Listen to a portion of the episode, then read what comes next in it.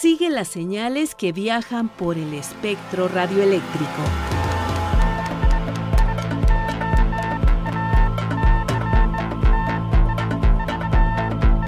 Sintonía libre. Sintonía libre. Un ancho mundo de frecuencias.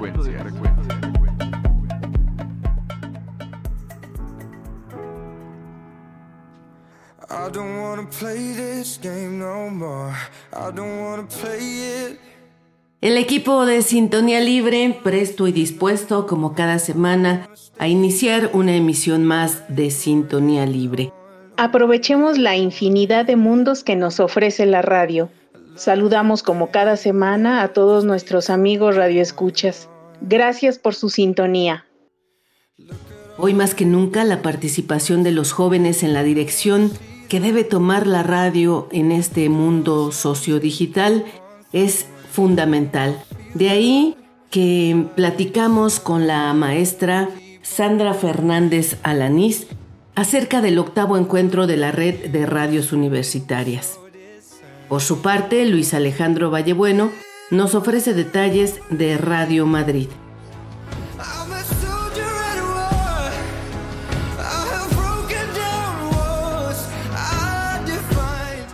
Ahora damos paso a la colaboración de Daniel García Robles.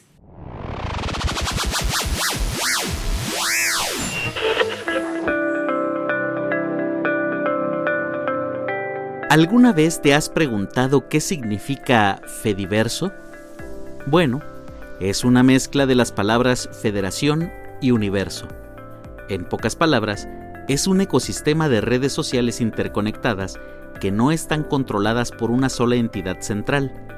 Su objetivo principal es fomentar la libertad de expresión y la privacidad en línea, dándonos a los usuarios control total de nuestras interacciones en línea. Principalmente el Fediverso se basa en un conjunto de protocolos estándar llamados ActivityPub y ActivityStreams.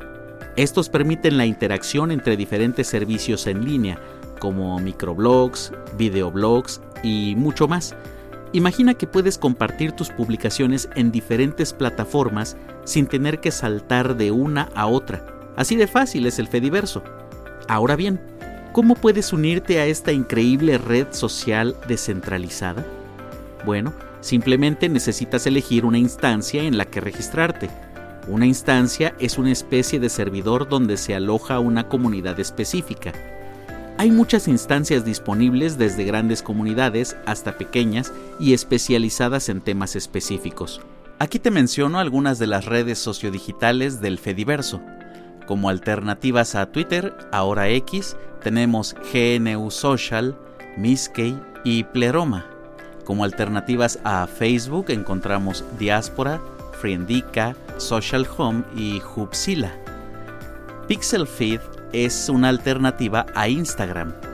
PeerTube es la alternativa a YouTube. Real2Bits es parecido a YouTube, pero de sonidos en el Fediverso. Write Freely y Plume como alternativas a Blogger. Después de elegir tu instancia, tendrás tu propio perfil y podrás comenzar a seguir a otras personas y ser seguido por ellos. Hay miles de comunidades a las que puedes unirte y podrás decidir cómo y con quién quieres interactuar. Imagina tener el control completo sobre tu experiencia en línea. Una de las grandes ventajas del Fediverso es que los datos no están centralizados en un solo lugar.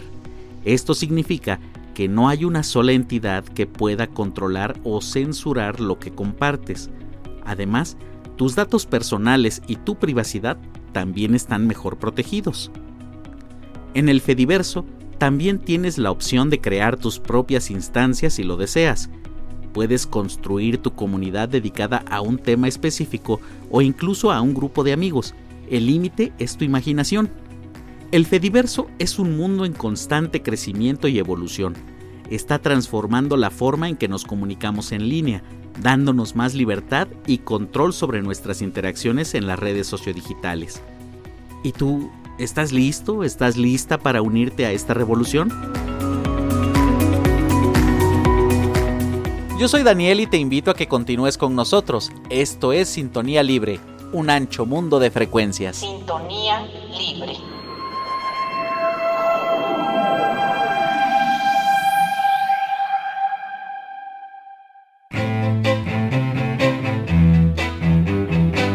Personajes de la radio, la televisión y del mundo de la red. Anécdotas y curiosidades. La entrevista.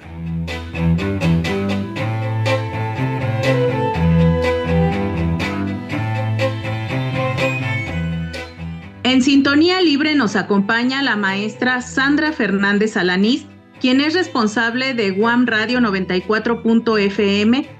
Actualmente es presidenta de la Red de Radios Universitarias de México. Amablemente ella nos compartirá los detalles del octavo encuentro de la Red de Radios Universitarias de México que se llevará a cabo los días 20, 21 y 22 de septiembre. Maestra, bienvenida. Muchísimas gracias, querida Alejandra. Gracias por la invitación, el espacio y un saludo muy cálido para la audiencia de Sintonía Libre. Un gusto que nos acompañes en este programa. Y antes de empezar a hablar del octavo encuentro de la Red de Radios Universitarias de México, yo te invito a que nos compartas o le compartas a nuestros radioescuchas cuál es la función de la Red de Radios Universitarias, que nos pongas un poco en contexto. ¿Qué es esta red? ¿Quién la conforma? Claro que sí, Marlene. Les cuento que esta red es una red de buena voluntad, integrada con el ánimo de que la radiodifusión universitaria incida positivamente en nuestra sociedad. Esta red fue conformada en el 2015, tiene sus antecedentes en el CIMPRIES. Llevamos ocho años como Red de Radios Universitarias de México, RUM, las radiodifusoras de las instituciones de educación superior, pues son un instrumento, sabemos, fundamental para los fines institucionales. La producción y radiodifusión, pues debe vincularse a las funciones sustantivas de cada institución, como es la docencia, la investigación, la difusión y, por supuesto, la extensión de la cultura. ¿Cuál sería el principal reto que enfrentan en este momento las radios universitarias? Bueno, el principal reto que enfrenta es seguir buscando a estos nichos de audiencia. Las radios universitarias, a diferencia de las radios privadas, las radios comerciales, pues no tenemos una competencia. Al contrario, nos interesa realizar trabajos colaborativos, trabajos en el que pues nos hermanamos, en el que digamos compartimos contenidos en común.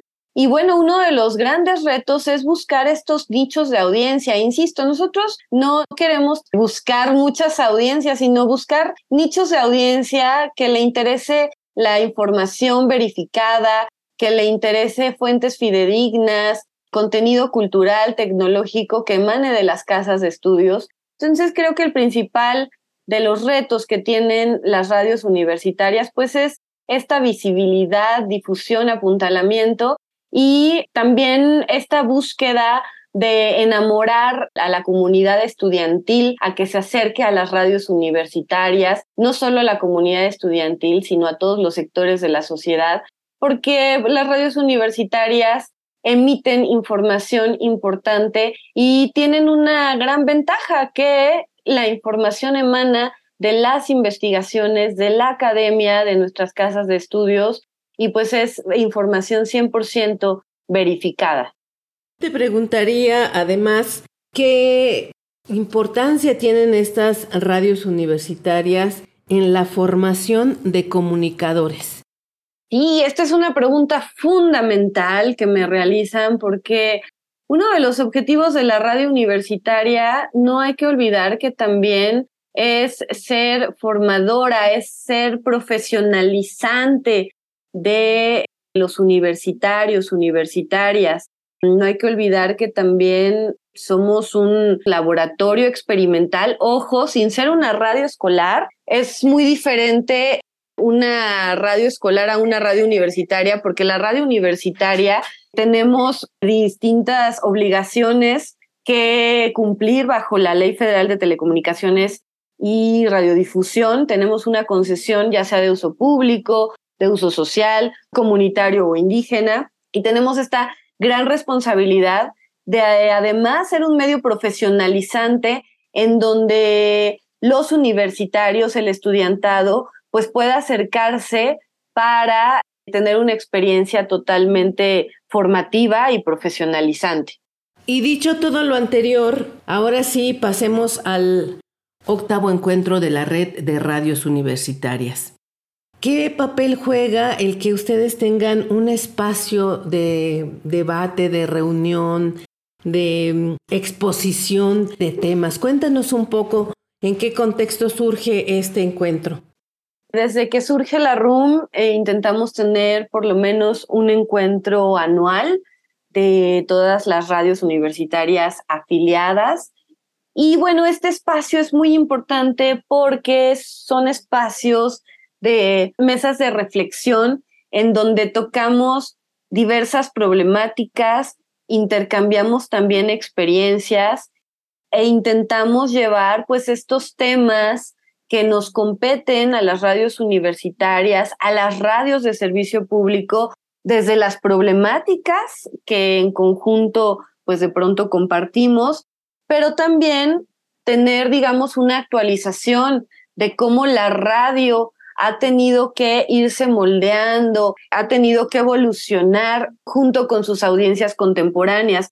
Entonces son espacios muy valiosos en el que por un lado es un encuentro de reflexión, de intercambio, pero también de mucha capacitación y muchos proyectos que se esbozan de forma anual para generar visibilidad, apuntalamiento a la radio universitaria y también involucrar pues a toda la comunidad que tiene la radio universitaria.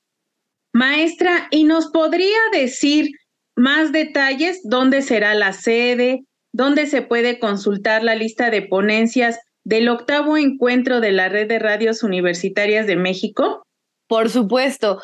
Bueno, pues déjenme contarles que este octavo encuentro de la red de radios universitarias marcará un precedente muy importante. De hecho, es un hito al ser la primera vez que pues vamos a unir fuerzas, no solo como red de radios universitarias de México, sino que también vamos a unir fuerzas con distintas redes, tanto nacionales como internacionales. Vamos a organizar un coloquio y taller con temas de suma importancia y relevancia para el panorama mediático actual en torno a la Asamblea de la RUM. Vamos a tener la presencia de Radio Francia Internacional, la Asociación Mundial de Radios Comunitarias, la MARC, la Radio Internacional Universitaria, RIUS, la Red de Redes, la Red México, la Red de Radiodifusoras y Televisoras Educativas y Culturales de México y la RUC, que es la Red de Radios Universitarias de Colombia. Desde luego, pues todo esto cobijado por la RUM. La verdad es que va a ser un encuentro muy intenso ha sido también un encuentro de mucho reto, un encuentro muy ambicioso, pero la verdad es que estamos muy contentos, muy emocionados, que por primera vez pues vamos a unir estas fuerzas, estas redes para poder compartir experiencias no solo a nivel nacional, sino internacional. Sandra, ¿y nos podrías decir cuál será, por ejemplo, la participación de Radio Francia, de todos estos que se suman a este encuentro? Por supuesto, bueno, pues el miércoles 20 de septiembre empezamos con un coloquio de Radio Francia Internacional en donde se van a tocar dos temas súper importantes que son el periodismo en tiempos de polarización y extremismos políticos, es decir, cómo mantener una línea editorial que respete la ética profesional. Y por otro lado, el segundo tema que Radio Francia Internacional va a impartir en este coloquio es sobre el papel de los medios en la toma de la conciencia ecológica. Dos temas muy importantes, muy urgentes que tenemos que abordar en los medios de comunicación. Y bueno, dentro del marco de este coloquio, Radio Francia Internacional tiene esta intervención. Además, por la tarde, Radio Francia Internacional nos va a dar un taller sobre la irrupción de la inteligencia artificial en el mundo de la información, aliado o enemigo de los periodistas. Como bien saben, la inteligencia artificial está muy en boga ahorita en todos los medios de comunicación. Hay mucha expectativa, de pronto muchas dudas, mucho miedo de que si va a reemplazar a la radio o no, a los locutores. Entonces, pues es un tema muy interesante, muy urgente que tratar y no solo desde la parte, digamos, tecnológica, sino desde la parte también de los medios de comunicación, de cómo generar códigos de ética ante la inteligencia artificial, tendrá también que ahí estar inmersa la academia, tendremos que generar muchísima investigación respecto al tema de cómo vamos a generar también o cómo vamos a reestructurar nuestros códigos de ética para pues la introducción o la pues esta nueva tendencia que últimamente se está dando, ¿no? Que es la inteligencia artificial que además pues ha generado como mucho nervio entre muchos colegas. Pues nos antojas estar ahí, participar de alguna manera o por lo menos tener acceso a la información y aprovecho entonces para preguntarte que quien no pueda asistir de manera física a este encuentro, podremos seguir estas ponencias a través de alguna red sociodigital. Sí, por supuesto. Todas estas mesas y conferencias se van a estar transmitiendo totalmente en vivo a través de el canal de Facebook de la RUM. Pueden acceder a este canal para que sigan todo el evento. Es, eh, lo pueden buscar como Red de Radios Universitarias de México y ahí vamos a tener streaming totalmente en vivo. Y bueno, pues les quiero invitar de verdad a que no se pierdan este encuentro único que va a marcar, insisto, un hito muy importante. Además, vamos a tener mesas que competen pues a toda la sociedad, a todos los miembros, colegas que trabajan también en medios de comunicación, como participación ciudadana. Vamos a tener también otra mesa sobre la investigación que se está haciendo en las radios universitarias, que es muy importante porque de pronto vemos que hay investigación y está documentada la radio en general en México, pero nos tenemos una deuda ahí con documentar la radio universitaria, entonces vamos a tener esta mesa de qué universidades están generando pues algún tipo de investigación sobre la radio universitaria. Por supuesto, la mesa de diálogo de género no puede faltar.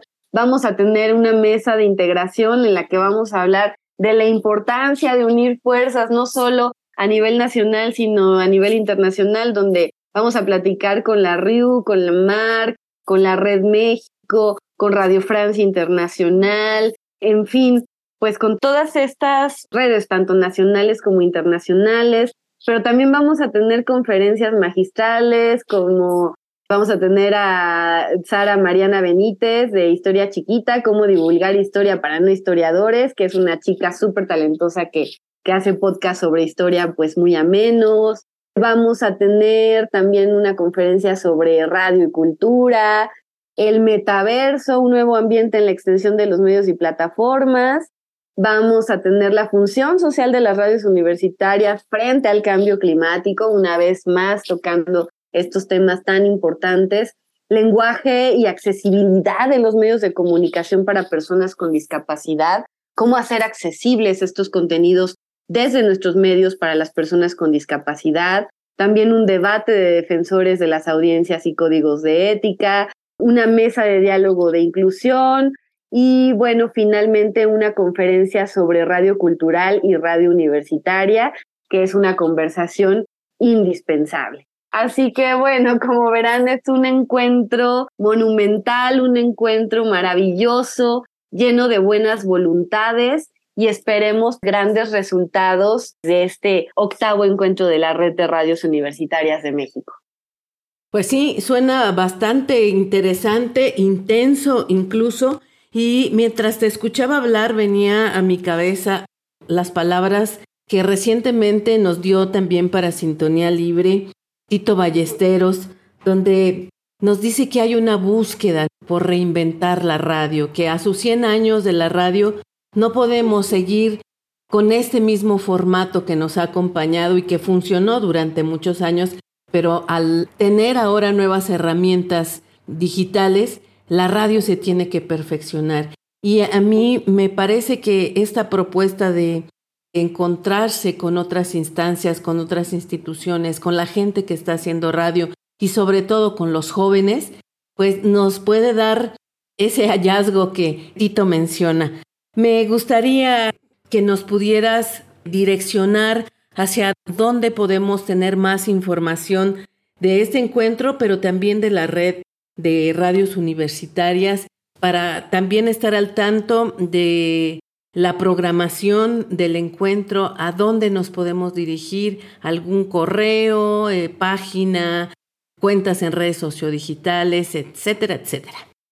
Se pueden enterar a través del el Facebook de la RUM, que es RRU México, y desde luego también a través de nuestro correo electrónico que es rrumexico.gmail.com.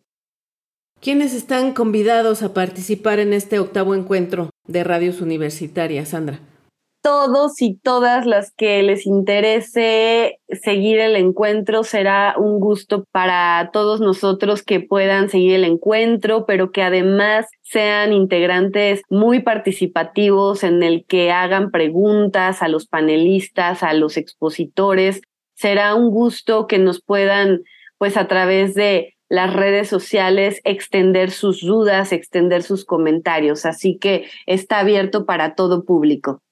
Sandra, y aprovecho el encuentro que tenemos contigo para pedirte que si en algún momento podemos compartir en este espacio algunas de las ponencias o información que se vierta en este encuentro. Por supuesto, claro que sí, cuenten con toda la información que requieran, que necesiten. La red de radios universitarias de México está abierta para todas las propuestas, necesidades y dudas que puedan surgir. ¿Con qué te gustaría despedirte, Sandra Fernández Alanís? Pues me gustaría despedirme justo con este último comentario que realizaron de Tito Ballesteros en el que la radio universitaria pues tiene que adaptarse a estos nuevos formatos. Sin embargo, en ese sentido, creo que soy muy positiva porque la radio a más de una centuria de su surgimiento, pues ha resistido los embates del tiempo, las nuevas tecnologías, también los reciclados vaticinios acerca de su desaparición entre nuevas formas de comunicación masiva y esto se hace patente a través de la radio pues en todas sus modalidades por FM, por AM, por streaming o sus derivados como podcast, cápsulas documentales sonoras, reportajes radiofónicos. También se ha tenido que adaptar pues a las audiencias contemporáneas realizando contenido más dinámico, contenido de corta duración, en fin, de temas también que le atraen a los jóvenes. En fin, pues creo que bajo esta premisa de Tito Ballesteros coincido, pero creo que de una manera muy positiva de que la radio a través del tiempo nos ha demostrado que se sabe adaptar, que ha sabido evolucionar sus formatos y que la radio va para muchos años más, ¿no? Y que es el único medio que pues ha estado ahí en los peores desastres que ha tenido, pues digamos, a nivel mundial, la radio siempre está ahí y además la radio es una fiel acompañante de sus audiencias. Muchísimas gracias, maestra Sandra Fernández Alanís, por compartir la información que se vertirá en este encuentro y también por hablarnos un poco de la red de radios universitarias. Continuamos con esta comunicación que tenemos con ustedes porque creo que es vital para la radio actualizarnos y estar al pendiente de lo que se está haciendo no solo a nivel nacional, sino también a nivel internacional.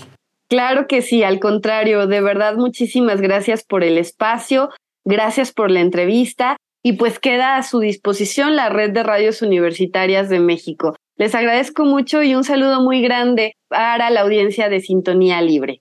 Gracias Marlene Alejandra.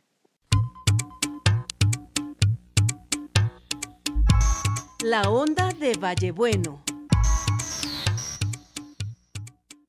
Buenos días, buenas tardes, buenas noches queridos amigos oyentes de este su programa Sintonía Libre, el espacio exista que cada semana nos aparta con mucha seguridad radioeducación. Desde Morelia, Michoacán, en México, le saluda su amigo oyente Luis Alejandro Valle Bueno para hablarles de una historia secreta de la radio.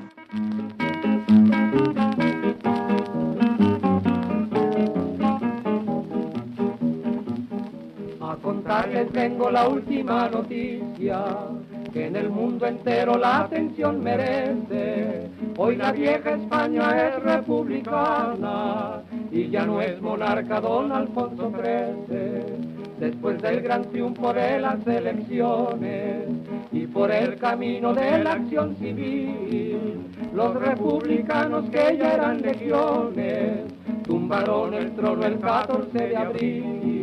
España, España, tu valentía, la monarquía ya destruyó. España, España, tu vieja historia. El día de hoy viajaremos a España en un tiempo tumultuoso, la Guerra Civil Española, para hablar de lo que fue EAQ Radio Madrid.